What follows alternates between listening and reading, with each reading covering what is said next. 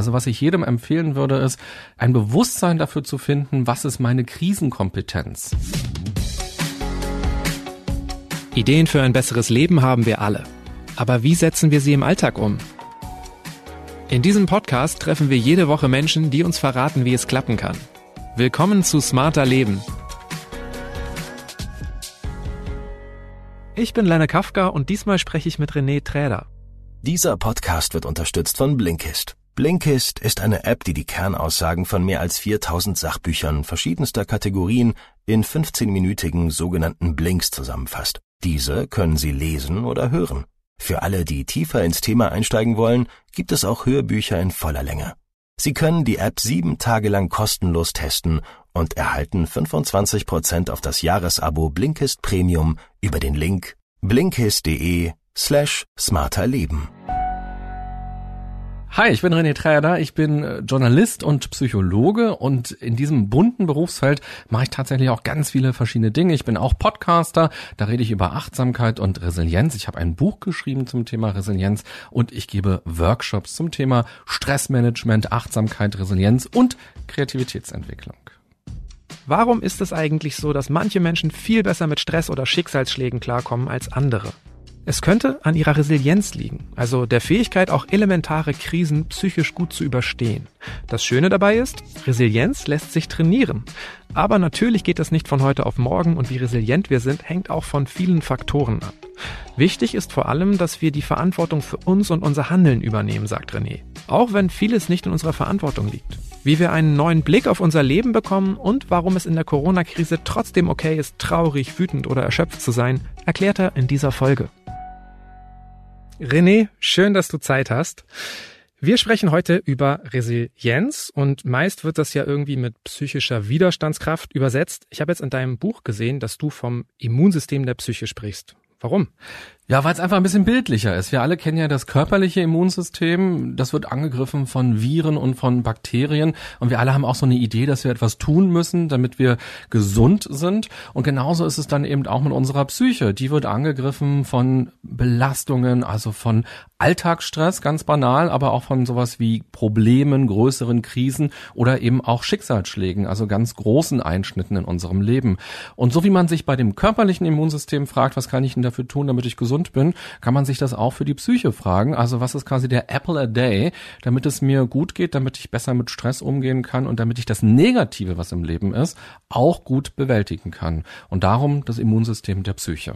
Unser Immunsystem können wir ja ganz einfach stärken, hast du schon angedeutet. Da geht man irgendwie joggen, isst vielleicht Obst und Gemüse, geht man an die frische Luft. Was kann ich denn für das Immunsystem meiner Psyche tun? Ja, das ist eine ganz große Frage. Die klingt erstmal so ganz simpel, aber da gibt's sozusagen nicht einfach so die drei Tools und dann ist alles gut. Und das ist auch gut und richtig so, dass es ein bisschen komplizierter ist, weil ich will gar nicht, dass es so verkürzt klingt, weil manchmal ist das auch dann so der Einwand von Leuten, die so sagen, ja, aber mir geht's halt nicht gut und wenn du jetzt kommst und sagst, geh mal eine Runde an die frische Luft und in den Wald, dann hilft mir das nicht mehr, weil ich habe so viele Probleme im Leben, dann ist mir das zu banal und nicht für mein Leben passend. Und ich glaube, jeder darf erstmal für sich gucken, wie geht's mir mir denn eigentlich? Wie steht's in meinem Leben um Probleme? Habe ich einen Umgang mit Stress und all diesen Dingen? Und für sich erstmal so einen Abgleich zu machen. Also was ich jedem empfehlen würde, ist, ein Bewusstsein dafür zu finden, was ist meine Krisenkompetenz? Um dann eben zu schauen, was fehlt mir denn eigentlich oder was kann ich machen. Und dann kann man sich eben die verschiedensten Bausteine angucken, die eben in der Psychologie irgendwann rausgekommen sind durch verschiedenste Forschungsergebnisse und die ja im Grunde genommen auch in Therapien stattfinden. Also Leute, die eine Psychotherapie machen, die werden ja eigentlich auch in ihrer Resilienz gestärkt. Also wie schauen sie auf Probleme, wie gehen sie mit Problemen um, gehen sie in die Aktivität, gehen sie ins Handeln und nicht nur in Gedanken mit ihren Problemen, die Auseinandersetzung. Und dann kann man was tun. Aber ich will auf jeden Fall nicht diesen Eindruck erwecken, ja, man muss nur eine Kleinigkeit machen und dann ist alles schön. Ich glaube, mit Kleinigkeiten geht's los und dann darf man auch immer mehr machen und auch gucken, was brauche ich denn, damit es mir gut geht. Jetzt sagst du selber schon so, das sind Bausteine, die man klassisch auch in der Therapie angehen würde. Ist Resilienz dann auch wieder so eine Art Trendbegriff? Ja, ich würde es nicht sagen. Also es ist auf jeden Fall kein Trendphänomen, weil Menschen hatten ja schon immer Probleme und Krisen. Und wir können in die frühesten Aufzeichnungen der Menschheit gehen, was wir so wissen, seitdem es Schrift gibt. Und da haben Menschen ja schon immer sich Gedanken gemacht, wie kann man ein gutes Leben haben. Und wir haben eben heute so einen Fachbegriff, der kommt eigentlich aus der Physik und heißt so viel wie abspringen oder abprallen. Also der Stress, die Probleme sollen an uns abprallen und uns eben nicht zerstören, uns nicht kaputt machen. Und das ist ja, glaube ich, für uns alle ganz wichtig. Und deshalb glaube ich nicht, dass es ein Trendbegriff ist. Wenn überhaupt, dann ist es etwas, wo wir jetzt nochmal die Lupe draufgelegt haben und wo wir, glaube ich, gerade auch in diesem Jahr nochmal so ein Bewusstsein dafür bekommen haben, dass das wichtige Themen sind, weil wir alle ja die Erfahrung gemacht haben, dass wenn plötzlich das Leben sich von heute auf morgen verändert und auch sehr viele Einschnitte da sind, dass das belasten kann, dass es traurig machen kann, dass es hoffnungslos machen kann, dass es auch die sozialen Beziehungen verändert, dass vielleicht auch Arbeitslosigkeit und so weiter plötzlich kommen. Und da ist immer die Frage, wie gehe ich verdammt nochmal damit um? Wie kann ich trotz allem oder auch mit allem ein gutes Leben haben? Und das ist eigentlich die Grundfrage von Resilienz. Von daher sehe ich da keinen Trend, sondern wenn überhaupt, und dann freue ich mich aber, wenn es ein Trend ist, wenn es plötzlich in aller Munde ist und alle Leute sagen, hey, ich weiß, ich muss was für meine Resilienz tun. Und wir können natürlich bis zum Ende unseres Lebens diese Haltung haben. Wie doof, dass ich es so schwer habe. Aber die konstruktive Haltung ist eben, sich zu fragen, ja, was kann ich denn eigentlich dafür tun, damit damit es mir wenigstens ein bisschen besser geht. Und du hast ja schon gesagt, es gibt verschiedene Faktoren, die Einfluss auf die Resilienz haben. Und wenn man das mal so im Internet mal schnell googelt, stößt man sofort immer auf sieben Säulen der Resilienz, neun Säulen der Resilienz. Du sprichst von acht Bausteinen. Wie kommen diese Unterschiede zustande? Ist das nicht irgendwie erforscht worden? Ja, das ist witzig. Auch als ich angefangen habe, dieses Buch zu schreiben und mich auch gefragt habe, ja, wie viele Resilienzfaktoren sind es denn nun, habe ich, glaube ich, in irgendeinem Blogartikel gelesen, die 21 Faktoren. und dann dachte ich mir, oh je, was ist denn das jetzt? Und was ich gemacht habe, ist, ich habe mir mal alles, also ich habe mir ganz viele Blogartikel durchgelesen, ganz viele Bücher durchgelesen und Beiträge angeguckt und habe mal alle Begriffe aufgeschrieben und mal geguckt, meinen die nicht eigentlich das Gleiche? Und ein Beispiel in meinem Buch ähm, spreche ich von Selbstwirksamkeit. Das ist eigentlich ein coolerer Begriff für Selbstvertrauen. Wir alle wollen irgendwie selbstbewusst sein und mutig durchs Leben gehen. Das ist häufig das, was wir mit Selbstbewusstsein oder Selbstvertrauen beschreiben. Und Selbstwirksamkeit meint, dass ich aus mir selbst heraus etwas verändern kann im Außen. Ich bin also wirksam. Und ich bin wirksam durch mein Wissen und durch mein Können. Und in einigen Artikeln wird das einfach als Kontrollüberzeugung bezeichnet. Und so kommt man also dazu, dass es dann irgendwann 21 oder 573,5 äh, Faktoren sind, die es sein sollen. Ich glaube, entscheidend ist immer nur, was verbirgt sich denn hinter diesem Faktor? Was ist damit gemeint? Und auch was für eine ganz konkrete Handlungsaufforderung versteckt sich denn darin? Was kann ich denn jetzt damit machen eigentlich? Wir können jetzt natürlich nicht auf alle Bausteine eingehen. Ich würde sie trotzdem einmal kurz zumindest nennen wollen, falls Menschen sich damit noch gar nicht befasst haben. Also für dich gehören dazu Verantwortungsübernahme, Akzeptanz, Zukunftsorientierung, Lösungsorientierung, Netzwerkorientierung, Optimismus, Selbstwirksamkeit und Erholung. Irgendwie hängt das ja auch alles wieder miteinander zusammen. Und wenn ich so drauf schaue, würde ich sagen, so ein resilienter Mensch ist vielleicht so ein optimistischer, eigenverantwortlicher, selbstbewusster, entspannter Typ. ja, das hast du schön beschrieben.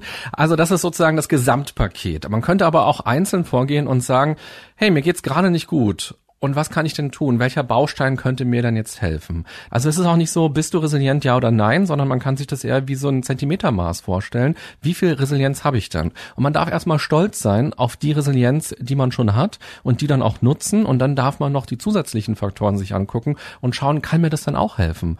Und wenn wir einfach mal in die Forschung gucken, dann sehen wir Menschen, die resilienter sind, die neigen dazu, schneller ins Handeln zu kommen, mutiger zu handeln, sich auch zu entscheiden für etwas nicht nur in Gedanken alles durchzugehen, nicht so negativ zu denken. Die haben häufig eben auch ein Netzwerk, bei dem sie sich gestärkt fühlen und vor allem, und das erscheint mir das Wichtigste, darum ist es auch der erste Baustein, die Verantwortungsübernahme. Dass also diese Menschen sagen, okay, mir sind schlimme Dinge passiert und dafür kann ich keine Verantwortung übernehmen. Da haben vielleicht auch andere Menschen daran Schuld. Also gerade wenn man auch an die Kindheit oder an die Jugend denkt oder auch im Erwachsenenalter, kann es ja sein, dass Menschen einem Dinge angetan haben.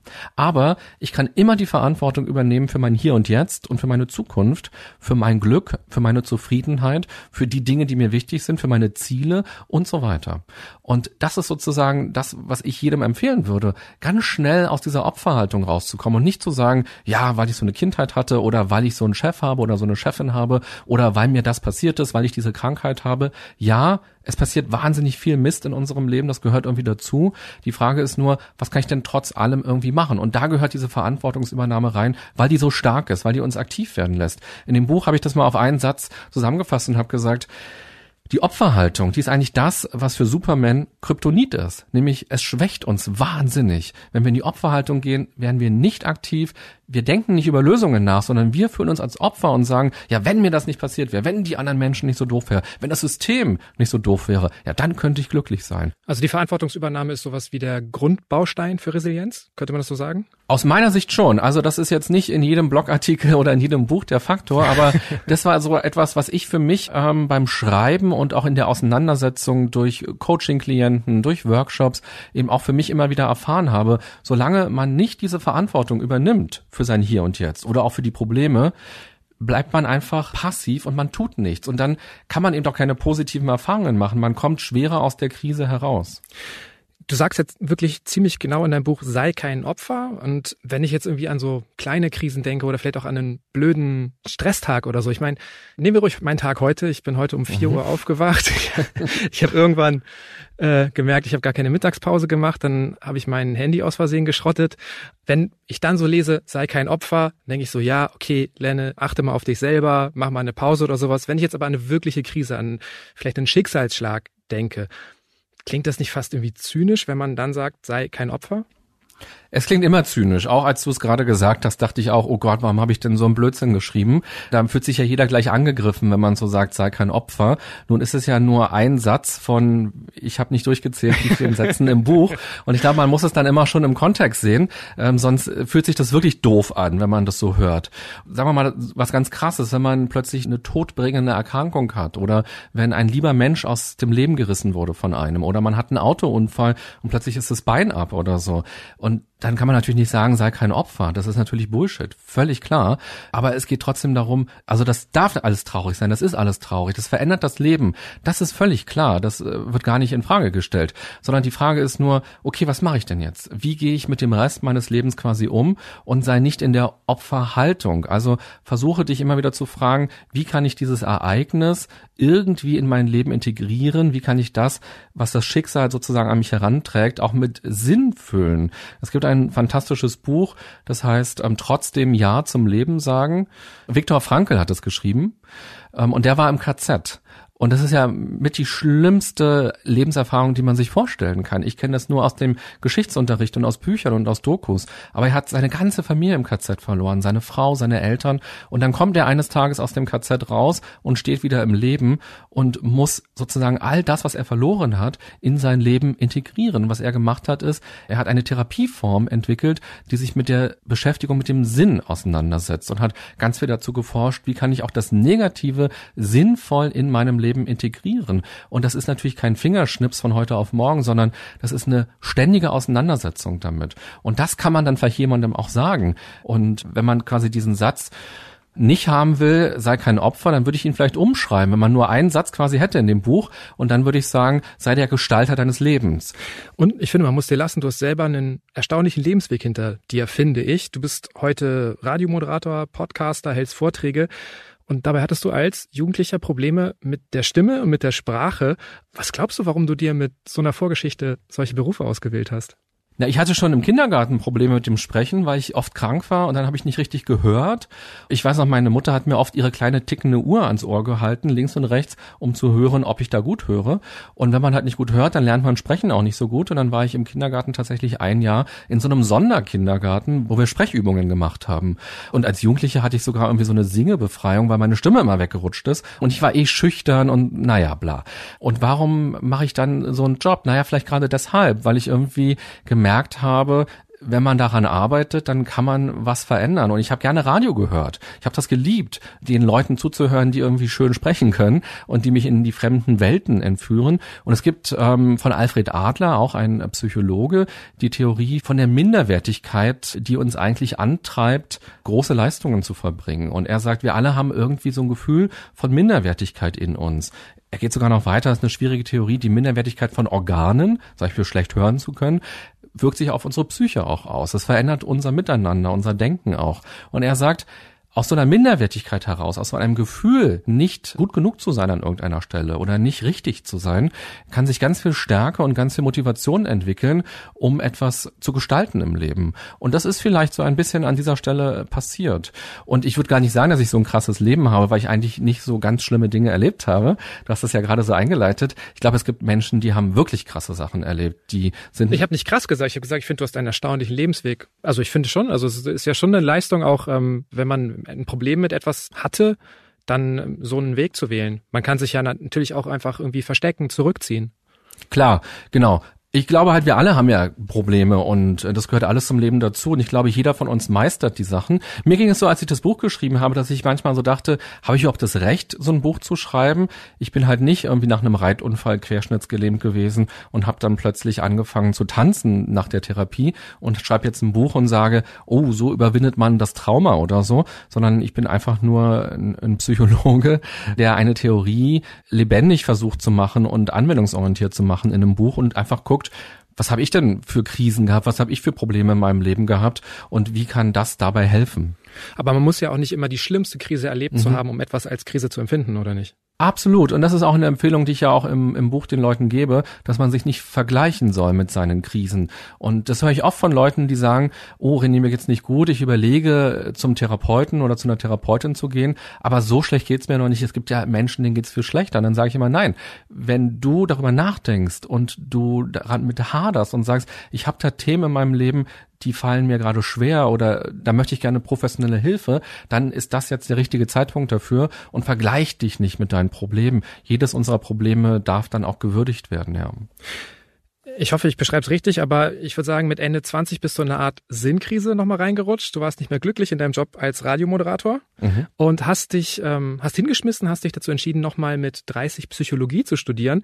Damit hast du ja auch ganz aktiv eine Entscheidung für dein Leben getroffen und irgendwie ein Stück weit Verantwortung für dein Leben übernommen. Was hat dir denn damals geholfen und Kraft gegeben dafür? Ich hatte, glaube ich, diese klassische innere Kündigung. Ich habe fast zehn Jahre beim Radio gearbeitet und habe da alles gemacht, was man machen konnte. Das ist auch ein toller Job gewesen und ähm, tolle Erfahrungen gemacht. Aber die Frage war, oh Gott, was mache ich denn jetzt noch bis 67? In Anführungsstrichen muss ich ja noch arbeiten. Was kann ich noch alles machen? Und ich habe immer gemerkt, als Journalist weiß man sehr viel, weil man jeden Tag sich mit den ganzen Themen auseinandersetzt. Aber man kommt häufig nicht so in die Tiefe hinein, weil man sehr breit aufgestellt ist. Und ich fand es immer sehr spannend zu beobachten, was passiert in so einer Redaktion, wenn neue Leute kommen, wenn auch neue Chefs kommen, was kommen auch für Konflikte plötzlich. Und ich hatte oft das Gefühl, dass Konflikte nicht gut aufgegriffen werden, sondern oft klein gehalten werden. Und ich habe immer ganz viele Bücher darüber gelesen. Und dann dachte ich mir, hm, vielleicht müsste ich das auch mal professionell irgendwie lernen. Und dann habe ich aber ein Jahr gebraucht, äh, bis die Kündigung kam. Das sagt sich immer so schnell. Und dann habe ich mich tatsächlich irgendwann entschieden, mich zu bewerben an den Unis hier in Berlin für Psychologie und habe dann jeden Tag den Briefkasten aufgemacht und dachte mir, jetzt endlich äh, kommt die Entscheidung. Und eines Tages war dieses Schreiben drin, ich habe einen Studienplatz an der Humboldt-Uni und dann dachte ich mir, aber ich kann doch nicht kündigen. Ich, äh, wie soll ich das nächste finanzieren? Krise. ja, die nächste Krise. Also genau, wenn sich eine Tür plötzlich öffnet, dann auch natürlich so eine krisenhafte Situation. Und das ähm, war total spannend, weil auch viele meiner Kollegen mir gesagt haben, oh, das ist so toll, was du jetzt machst. Jetzt hast du gekündigt, äh, jetzt gehst du studieren und ich würde das auch gerne machen. Ich traue mich nicht. Äh, meine Eltern haben gesagt, oh, bleib doch so lange im Sender, wie es noch geht. Du kannst doch nicht einen unbefristeten Job einfach so aufgeben. Ähm, du kannst auch immer noch studieren, wenn du vielleicht irgendwann mal gefeuert wirst oder so. Das war sozusagen dieses Sicherheitsdenken auch meiner Eltern. Und ich bin so froh um diese Entscheidung. Und du hast völlig recht, als du es eingeleitet hast. Das war rückblickend für mich vielleicht die größte und die wichtigste Entscheidung. Etwas eigentlich ja sehr Gutes aufzugeben für etwas ganz Neues, was ganz Unbekanntes. Und ich dachte damals, ich würde das Radio wegschmeißen. Und heute weiß ich einfach, das, was man alles schon gemacht hat, was man gelernt hat, das nimmt man mit ins nächste. Und darum mache ich heute Podcasts und darum halte ich heute Vorträge und mache Workshops. Und das hat mich in der Gesamtschau vorangebracht und diese innere Kündigung, das Jahr war furchtbar. Aber heute bin ich so dankbar dafür, weil ich einfach auch andere Menschen verstehe im Coaching, die auch in dieser Situation sind. Oder ich weiß einfach, ohne diese innere Kündigung, wenn es mir immer gut gegangen wäre im Job, hätte ich ja nie Psychologie studiert und hätte nie meiner Karriere auch eine neue Chance gegeben. Und so gehört eben diese, dieses Negative auch zu meinem Leben dazu und hat ja was Positives gebracht. Also bei dir war irgendwie Krise auch ein Antrieb, aber auch weil du halt genau hingeschaut hast. Ne? Glaubst du, dass dich diese Krisen auch irgendwie resilienter gemacht haben? Ja, und das ist aber eigentlich für uns alle so, wenn wir denn irgendwie konstruktiv mit diesen Krisen umgehen und da positiv bei rauskommen, dann kriegen wir eigentlich Kraft durch Krise. Diese simple Formel kennt, glaube ich, auch jeder. Wenn man irgendwann mal etwas bewältigt hat, dann stärkt das natürlich nochmal das Bewusstsein dafür, was sind denn meine Strategien? Wie gehe ich damit um? So wie quasi ein Schauspieler, der auf die Bühne geht. Das erste Mal spielt er das Stück, das fünfte Mal spielt er das Stück und nach zwei Jahren, wenn er das Stück gespielt hat, ist er so drin und er weiß genau, jetzt mache ich das, jetzt mache ich das und so ist es, glaube ich, auch bei Krisen je öfter wir uns auf Krisen wirklich bewusst einlassen und sagen, ich versuche, die mal konstruktiv anzugehen und lösungsorientiert anzugehen, desto weniger Krisen werden in unser Leben kommen, weil wir schon relativ frühzeitig ähm, damit umgehen können. Es wird immer Komisches passieren. Aber es klingt ja fast auch so ein bisschen so, als ob man negative Erfahrungen braucht, um Resilienz entwickeln zu können. Oder geht das auch ohne? Ja, es geht auch ohne, würde ich sagen. Also es gibt so drei Resilienzquellen, aus denen sich Resilienz speist. Das eine sind unsere Gene, zum Beispiel auch, wie schnell unsere Amygdala im Gehirn anspringt. Das ist der Teil, der ist für Angst verantwortlich. Und ähm, wenn du jetzt etwas erlebst, springt sie bei dir anders früh oder spät an als bei mir. Und je früher sie anspringt, desto schwerer ist es natürlich optimistisch zu sein, weil ich öfter in meinem Leben Angst empfinde. Neue Situationen machen mir öfter Angst. Oder umgekehrt, wer eher positiv denkt, aufgrund seiner genetischen Veranlagung, der hat schon mal ein bisschen mehr Resilienz. Da können wir aber nicht viel dran ändern. Dann die zweite Quelle für Resilienz, das sind unsere frühkindlichen Erfahrungen, auch da kann man nicht so viel machen. In welche Familie ist man denn aufgewachsen? Was hat man da denn erlebt? Hat man da auch traumatische Dinge erlebt? Auch viele Menschen erleben in ihrer Kindheit körperliche Gewalt oder sexualisierte Gewalt. Und wenn man das schon mal erlebt hat, dass die Grenzen überschritten worden sind und dass man zum Beispiel nicht gehört wurde als Kind, dann kann es natürlich erstmal auch die Resilienz schwächen. Und das dritte ist dann eben die Auseinandersetzung mit mir selbst, wenn ich erwachsen bin und ganz bewusst daran arbeite, was mache ich jetzt, wer bin ich eigentlich, was ist mir wichtig, wer kann mir helfen, wie kann ich mir selber helfen. Und das ist so wichtig, aber auch im positiven Sinne die Kindheit. Ich habe immer dieses negative Beispiel gebracht, aber ähm, man kann ja auch in Familien aufwachsen, wo man gestärkt wird, wo man die Person sein darf, die man ist, wo man unterstützt wird, wo es in Ordnung ist, über Emotionen zu sprechen, wo man auch erlebt, dass die Eltern am Abendbrotstisch nicht nur über das Negative reden und sich auskotzen über die Arbeit oder über Kunden oder so, sondern dass man die Eltern erlebt, wow, die lösen Probleme. Und das kann als Kind auch meine Resilienz stärken, weil eben dieses Modell da ist. Ach, guck mal, Probleme sind gar nicht schlimm, Probleme kann man lösen und man kommt auch zu guten Lösungen möglicherweise. Also das ist schon so ein Kern, ne? dass man einfach die Erfahrung macht, dass Dinge gelöst werden können, dass Krisen vorbeigehen. Also entweder im negativen Sinne, ich habe sie selber durchlebt oder ich habe positive Vorbilder. Mhm, genau, das ist so wichtig, ja. Du sagst ja zum Beispiel, du bist der Gestalter deines Lebens. Ich weiß nicht, welches Label ich mir jetzt so anheften würde. Wie finde ich denn überhaupt heraus, wie resilient ich bin? Heute weiß glaube ich nicht. na, das ist ja vielleicht schon mal ein guter Schritt, wenn du für dich selbst heute feststellst, na Mensch, irgendwie habe ich die Dinge heute nicht so gut hinbekommen und sich dann mal eben in die Reflexion zu begeben und zu fragen, warum denn eigentlich nicht? Also, warum habe ich vielleicht nicht Nein gesagt, obwohl ich den Impuls hatte? Warum habe ich da Ja gesagt zu jemandem? Oder warum habe ich mir die Mittagspause nicht richtig genommen? Ich glaube, wir können ja alle Gestalter unseres Lebens sein. Wir sind ja auch Gestalter unseres Lebens. Nur manchmal gestalten wir es ja auch negativ, oder? Also wir ähm, tun Dinge, von denen wir eigentlich wissen, die helfen jetzt nicht, den Konflikt zu lösen, sondern machen alles nur noch schlimmer. Also wir gestalten unser Leben ja tagtäglich und die Aufforderung ist eigentlich, gestalte es doch mal so, dass es dir wirklich gefällt, dass es dir gut tut. Und ich würde natürlich dazu sagen, wir haben nicht 100% Gestaltungsspielraum. Wenn ich gleich rausgehe zum Supermarkt, kann natürlich passieren, dass mich ein Auto anfährt. Das habe ich nicht in der Hand bis zum letzten. Aber ich würde dafür plädieren, dass wir uns so viel viel Gestaltungsspielraum wie möglich nehmen und uns auch immer wieder fragen, kann ich nicht doch etwas verändern an meiner Situation? Was kann ich denn jetzt doch dafür tun? Welchen Gestaltungsspielraum habe ich denn? Und meistens fällt uns dann auf, dass wir doch mehr Gestaltungsspielraum haben, als wir erstmal denken, wenn wir einfach nur so da sitzen und sagen, das ist ja jetzt ein, ein scheiß Tag gewesen. Ja, und ich habe natürlich auch Stress. Also Resilienz ist kein Versprechen, dass jetzt immer alles flutscht und dass man nur noch lächelnd durch die Welt geht. Das Negative gehört dazu. Und ich habe zum Beispiel gerade, wir telefonieren oder wir sprechen miteinander, während ich einen Wochenworkshop mache eine Woche lang Online-Workshop mit einem Team. Und das ist wahnsinnig anstrengend. Und gestern habe ich gemerkt, oh, mein Nacken tut weh, weil ich habe den ganzen Tag vor dem Bildschirm gesessen und so viele Menschen, die auch unterschiedliche Bedürfnisse haben. Und ich bin dann einfach zwei Stunden danach rausgegangen, durch das vernieselte Berlin gelaufen weil ich einfach wusste, ich kann jetzt nicht den nächsten Tag gut vorbereiten. Ich brauche jetzt einfach eine Auszeit. Und das dann sich zu nehmen, auch wenn man denkt, ich müsste eigentlich den nächsten Tag vorbereiten.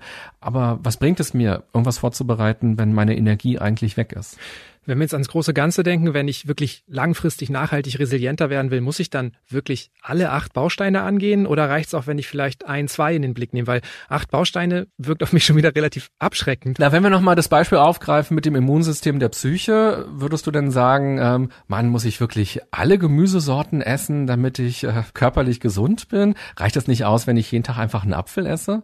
Und so kann man sich das, glaube ich, auch mit der Psyche vorstellen und das gar nicht so als schlimme Arbeit sehen, weil eine Paprikaschote ist lecker, Brokkoli ist lecker, ähm, Johannisbeeren sind lecker. Also man muss jetzt das nicht so als schlimme Arbeit sehen, sondern eigentlich eher als Bereicherung, sich selbst besser kennenzulernen und eben gestärkt durchs Leben zu gehen. Ich würde trotzdem vielleicht sagen, ja, fang doch an mit einem Baustein, der dich besonders angesprochen hat, der dich besonders interessiert und dann guck doch mal, was sich dadurch verändert, weil die befruchten sich auch gegenseitig.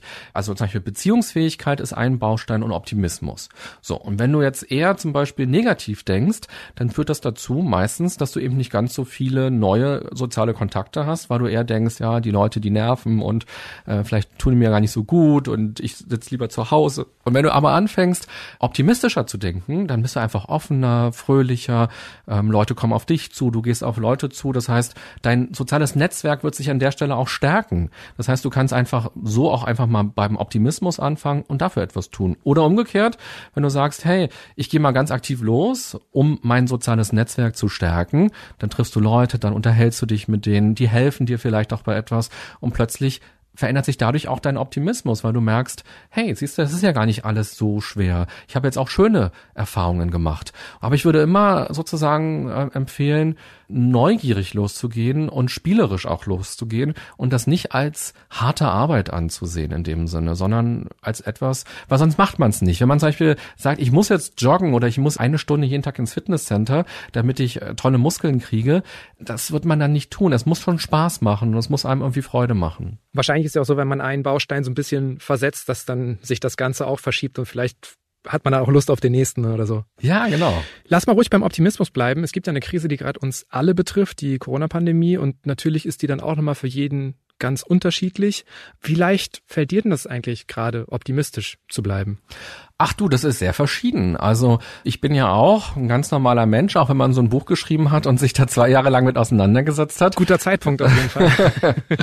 ja, ähm, dann äh, habe ich ja genauso Stress und schlechte Laune und bin wütend oder traurig. Also ich habe all die Emotionen des äh, Regenbogens, wie du auch. Und so ist es auch bei Corona. Und das ist eigentlich ganz witzig, weil ich habe so viele Anfragen im Vorfeld immer schon bekommen, vor Corona, könntest du nicht einen Online-Workshop für uns machen? Dann musst du nicht nach München oder nach Hamburg kommen. Und ich habe immer gesagt, ah nee, ich will keine Online-Workshops machen. Und jetzt bin ich sozusagen durch den Schicksalsdruck ein bisschen dazu gezwungen gewesen, mich mit den Tools und Techniken auseinanderzusetzen. Und ich bin inzwischen ganz fasziniert davon, wie schön das sein kann. Meine große Sorge war immer, mit den Teilnehmern baut man keine Beziehung online auf am Bildschirm, wenn man sich nur sieht.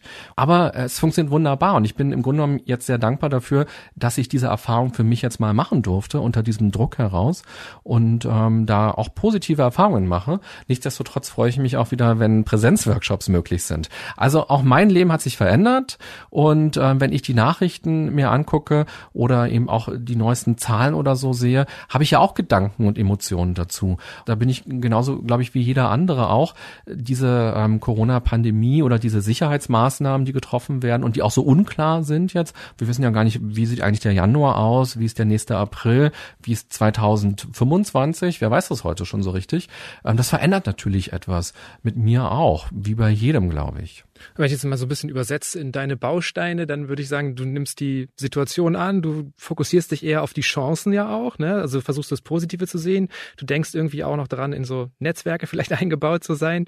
Ja, und auch äh, an Tagen und Momenten auch nein. Irgendwie Urlaub wollten wir dieses Jahr machen und ich glaube, wir haben das zweimal umgebucht. Einmal sollte es Richtung Belgien gehen, dann war das plötzlich ein Hotspot und ging nicht und dann irgendwas anderes ging dann plötzlich auch nicht. Und dann ist man schon frustriert und denkt sich, oh Mann, jetzt haben wir schon die Tickets gebucht gebucht und die Unterkünfte und nächste Woche soll es losgehen. Was machen wir denn jetzt? Das sind so kleine Banalitäten. Oder auch wenn ich auf die berufliche Situation schaue, es macht mir einfach auch Sorge zu sehen, wie geht's meinen Freunden oder wie geht's meinen Nachbarn, wie geht's den Menschen, denen es vielleicht auch wirklich schlecht geht, die ihre Arbeit jetzt verloren haben. Das lässt mich ja auch nicht kalt. Und das sehe ich ja auch. Und auch in den Medien nehme ich ja auch Schicksalsschläge wahr, die Leute haben. Und das macht mir große Sorge oder auch zum Beispiel sehr große Sorge macht mir die Art, wie unsere Gesellschaft gerade sich so ein bisschen aufspaltet. In, da gibt's ja harte Wörter. Das einen sind die Schlafschafe, das anderen sind die Corona-Leugner oder Kritiker oder was auch immer oder Verschwörungstheoretiker und wie feindlich die Kommunikation miteinander häufig geworden ist und dass wir keine gemeinsame Sprache finden in dieser unklaren Situation. Und das macht mir zum Beispiel auch große Sorge, wenn ich mich mal aus Versehen in so eine Kommentarspalte verirre oder bei Twitter oder Facebook mal lese, was Leute da so reintippen, dann denke ich mir, wow, das ist krass, das ist eigentlich nicht gut für uns als Gesellschaft. Und selbst wenn Corona irgendwann in Griff ist, was bleibt eigentlich ähm, von uns übrig? Und man kann sich auch fragen, wie resilient ist eigentlich eine Gesellschaft? Also eine Gesellschaft, die es jetzt nicht aushält, verschiedenste Meinungen und Positionen in einer unklaren Situation zudem noch einfach mal zu diskutieren und auszuhalten, das ist natürlich auch total schwierig, wenn gleich alle Seiten aufeinander losgehen und andere Menschen in irgendeiner Weise auch diffamieren und wegdrängen und sagen, ich will gar nicht hören, was du denkst. Und das tut einer Gesellschaft, glaube ich, auch nicht gut. Und das macht mir auch Sorge. Ja, also wenn ich jetzt auch so auf mich schaue, also vor ein paar Tagen bin ich morgens als erstes zu meiner Frau ins Zimmer und habe als erstes gesagt, ähm, boah, ich habe einfach echt keinen Bock mehr auf die Phase. Also ich habe gar nicht guten Morgen gesagt, war jetzt vielleicht nicht so super smart, aber ich war vor ihr wach und äh, hatte schon Nachrichten gehört und es waren irgendwie schon wieder die nächsten Maßnahmen und es war einfach irgendwie, die Zahlen waren wieder hoch und meine Laune war einfach gleich im Keller, irgendwie gleich zum Start in den Tag und dann haben wir aber irgendwie dadurch halt direkt darüber gesprochen, haben einfach beide festgestellt, dass uns das einfach beide auch irgendwie traurig macht, dass wir gerade immer wieder Pläne verwerfen müssen, so wie du es auch beschreibst. Ist es nicht auch gesund, jetzt aktuell einfach auch sowas zuzulassen und auch vielleicht nicht immer krampfhaft versuchen, stark zu sein und einfach Krise zuzulassen? Ja, das ist eine schöne Beobachtung, die du da gerade schilderst, weil ich glaube auch, dass das eigentlich die große Chance von Corona sein kann, dass wir alle ja mal jetzt erlebt haben, wie es ist, ans Ende der Kräfte zu kommen oder mit negativen Dingen konfrontiert zu sein und dass die Psyche sozusagen nicht endlos Kraft hat und dass es plötzlich auch in Ordnung ist, darüber zu sprechen und dass auch Kollegen, das Teams, äh, das Nachbarn auch darüber sprechen und sagen, hey, mir geht's gerade nicht gut, das nagt an mir oder ich brauche mal ein bisschen Abstand, ich brauche eine Pause und gerade so eine so psychische Belastungen waren ja häufig nur so heimlich, darf man ja gar nicht sagen, dass man äh, psychisch vielleicht gerade geschwächt ist. Man muss ja immer funktionieren, man muss ja immer ähm, richtig handeln und so weiter. Und ich glaube, dass das schon eine große Chance ist, dass über die psychische Gesundheit zu sprechen durch Corona plötzlich möglich ist und dass die psychische Gesundheit auch gerade von vielen Menschen bewusst angegangen wird. Und das hoffe ich, dass das auf jeden Fall bleibt, auch wenn Corona irgendwann mal weg ist, dass wir gesehen haben, auch die psychische Gesundheit ist etwas, was wir ganz aktiv fördern müssen. Jeder Einzelne, aber auch Unternehmen müssen sich darum kümmern, dass ihre Mitarbeiter gut und gesund arbeiten können. Was mich halt immer so ein bisschen frage im Moment ist, ob es nicht viel einfacher ist, auch so, ja, vielleicht so positive Aspekte zu sehen oder die Chancen zu sehen, wenn man eher in einer privilegierten Position ist. So, ne? Wenn ich jetzt an meinen Sommer zurückdenke, ich habe da schon sowas wie Normalität auch wieder spüren können. So, ne? Ich hatte einen Job, ich habe immer Interviews geführt, ich hatte, habe auch irgendwie draußen mit Freunden gehockt. So, ich kenne aber auch Leute, die sind eigentlich seit März nicht mehr aus dieser Shutdown-Situation wirklich rausgekommen. Worauf kommt es denn für die gerade an, um auch wirklich diese andauernde fehlende Normalität gut zu überstehen? Ja, wir erleben das alle gerade ganz anders und auch das ist ja etwas ganz Interessantes und Wichtiges. Also Corona wird immer als Krise bezeichnet. Ich würde es als Schicksalsschlag bezeichnen, weil Schicksalsschläge platzen plötzlich in unser Leben rein und verändern ganz viel und konfrontieren uns häufig auch mit so ganz grundsätzlichen Themen des Lebens. Zum Beispiel Sicherheit oder auch Tod, Angst vor dem Tod, Angst vor Krankheit. Und genau das macht ja Corona. Und als wir im März das erste Mal so richtig von Corona erfahren haben, hatten viele Menschen ja auch eine sehr direkte direkte Todesangst, eine große Sorge. Und dann auch da, wir haben ja vorhin darüber gesprochen, was klingt eigentlich zynisch. Und auch wenn man sozusagen sagt, ach, ist doch toll, jetzt haben wir alle mal Brot gebacken, Marmelade gemacht und ist es nicht schön, auch mal über Zoom miteinander zu sprechen. Nein, es gibt auch Menschen, die haben nur negative Erfahrungen gemacht. Die sind komplett einsam bei sich alleine zu Hause. Die haben ihren Job verloren, die haben finanzielle Probleme. Da ist es total schwer, so einen ganz allgemeinen Ratschlag zu geben, weil auch das oft dann eben zynisch klingt und auch nicht zu deren Situation passt. Ich glaube, das Einzige, was man empfehlen kann, ist, nimm dir die Zeit und die Energie um dir das anzugucken und schau genau, was macht es mit dir und auch welche alten Monster werden vielleicht auch wieder aktiviert. Also ähm, Corona hat ja an vielen Stellen nochmal so eine Verstärkerfunktion gehabt, auch in Beziehungen. Wenn Paare sich streiten, weil sie viel aufeinander hocken, dann streiten sie sich nicht, weil sie viel aufeinander hocken, sondern weil sie hier und da vielleicht Themen haben, die sie noch nicht gut bearbeitet haben oder einen Kommunikationsstil haben, der vielleicht problematisch ist. Und sich das eher anzugucken und nicht Corona an sich zu verfluchen, sondern eben sich anzugucken, was will ich denn eigentlich? Was ist mir denn wichtig und was kann ich dafür tun? Das sagt sich so furchtbar leicht. Und, das, wenn ich selbst mich reden höre, dann denke ich mir, ja, aber wenn man gerade in der Situation ist, dann ist das total schwer umzusetzen. Aber ich glaube, man muss irgendwo da anfangen und man muss irgendwann für sich entscheiden, hey, ich bin der Gestalter meines Lebens und die Dinge sind jetzt völlig anders gekommen, als ich mir das wünschen würde. Ich muss jetzt aber irgendwie gucken, wie ich mit diesem Schicksalsschlag umgehe.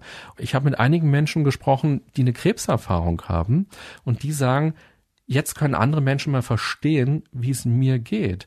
Als ich eine, Krebsdiagnose bekommen habe, sagen dann die Leute, hat sich für mich von heute auf morgen alles verändert und äh, viele Leute haben dann zu mir gesagt, hey, das wird doch schon wieder, wird doch alles gut, du machst deine Chemotherapie und komm mal, dir geht's doch schon wieder besser und die Menschen haben gesagt, nee, ich habe das nicht gefühlt in dem Moment und mir ging's nicht gut und diese Empathielosigkeit hat ihnen oft noch mehr geschadet, dass sie sagen, ich hätte mir einfach gewünscht, dass Leute auch sagen, hey, okay, dir geht's gerade nicht gut und so ist es. Aber wir wissen eben auch aus der Forschung, es gibt nicht nur posttraumatische Belastungen, sondern es gibt eben auch posttraumatische Reifung, so heißt es. Also wenn wir negative Dinge erlebt haben, können wir eben auch gereift daraus hervorgehen. Und jemand, der jetzt selbst in eine ganz große Krise gestürzt ist, dann ist es eigentlich sehr spannend, wenn wir uns mit diesem Menschen nochmal in fünf Jahren oder in zehn Jahren unterhalten und ihn dann befragen und sagen, rückblickend, was hast denn du für dich gelernt über dich, über dein Leben, über den Markt und wie bist du vielleicht gestärkt daraus hervorgegangen?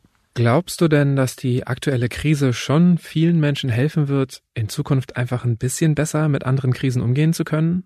Ähm, also wenn wir einfach mal Bus fahren oder U-Bahn fahren, dann sehen wir ganz viele verschiedene Menschen. Und wir sehen Menschen, wo wir einfach nur hingucken müssen und wir sehen denen geht's glaube ich nicht gut. Die sind obdachlos geworden oder ähm, die haben andere schlimme Schicksalsschläge und wir sehen andere Menschen, denen geht's gut. Und was ich damit eigentlich nur sagen will, ist, wir haben alle Krisen in unserem Leben und ob wir am Ende dabei irgendwie gut oder halbwegs gut bei rumkommen oder nicht, ähm, das liegt immer ganz viel an uns, an dem Netzwerk, wo wir sind, auch an dem, was wir schon gelernt haben, Kriegen wir denn Unterstützung? Holen wir uns Unterstützung? Wird uns Unterstützung angeboten? Und niemand, der sozusagen abrutscht, ist irgendwie schuld. Das finde ich auch nochmal ganz wichtig zu sagen, sondern es liegt eben oftmals an so vielen Faktoren, die wir nicht alle in der Hand haben. Also jemand, der obdachlos geworden ist, da gibt es so viele Gründe zum Beispiel, warum der obdachlos geworden ist. Und da kann man auch nicht einfach hingehen und sagen, hey, sei doch mal der Gestalter deines Lebens und such dir doch mal eine Wohnung, sondern da gibt es einfach so viele Gründe und das ist wahnsinnig traurig. Und das Einzige, was wir sozusagen machen können, um gut mit einer Krise umzugehen, ist eben dieses Mindset möglichst für uns einzuatmen ganz tief und zu sagen, ich möchte ein gutes Leben haben. Egal, was mir passiert ist oder passieren wird, ich möchte irgendwie immer in dem Rahmen, der für mich möglich ist, aktiv sein und handeln und mir Unterstützung suchen und auch gute Leute um mich herum haben, die mir gut tun und bestmöglichst eben dafür sorgen, dass ich ein gutes Leben habe. Und ich glaube, das ist sozusagen das Einzige, wo wir die Stellschraube haben, nämlich an unserer Überzeugung und dann eben auch was zu tun und dann eben positiv aus der Krise herauszugehen. Weitere Infos zum heutigen Thema gibt René Träder in seinem Buch mit dem schönen Titel Das Leben so? Nein. Ich so, doch wie du besser mit Stress, Krisen und Schicksalsschlägen umgehst. Der Link steht wie immer in den Show Notes zu dieser Episode. Und noch ein Hinweis in eigener Sache. Viele von Ihnen schreiben uns, dass Ihnen dieser Podcast gefällt und wenn Sie unsere Art Journalismus zu machen überzeugt, dann laden wir Sie ein, unser Angebot Spiegel Plus zu testen. Mit Spiegel Plus erhalten Sie Zugang zu allen Artikeln auf spiegel.de und bekommen außerdem die digitale Ausgabe des gedruckten Spiegel jeden Freitag schon ab 13 Uhr, bevor das Heft am Samstag am Kiosk liegt. Weitere Informationen zu Spiegel Plus finden Sie unter www.spiegel.de slash Abo. Die nächste Folge von Smarter Leben erscheint dann am kommenden Samstag, wie immer überall, wo es Podcasts gibt. Über Feedback oder Themenvorschläge freue ich mich jederzeit. Einfach eine Mail schreiben an smarterleben.spiegel.de. Diesmal wurde ich unterstützt von Philipp Fackler und Ole Reismann. Unsere Musik kommt von Audioboutique. Tschüss und bis zum nächsten Mal.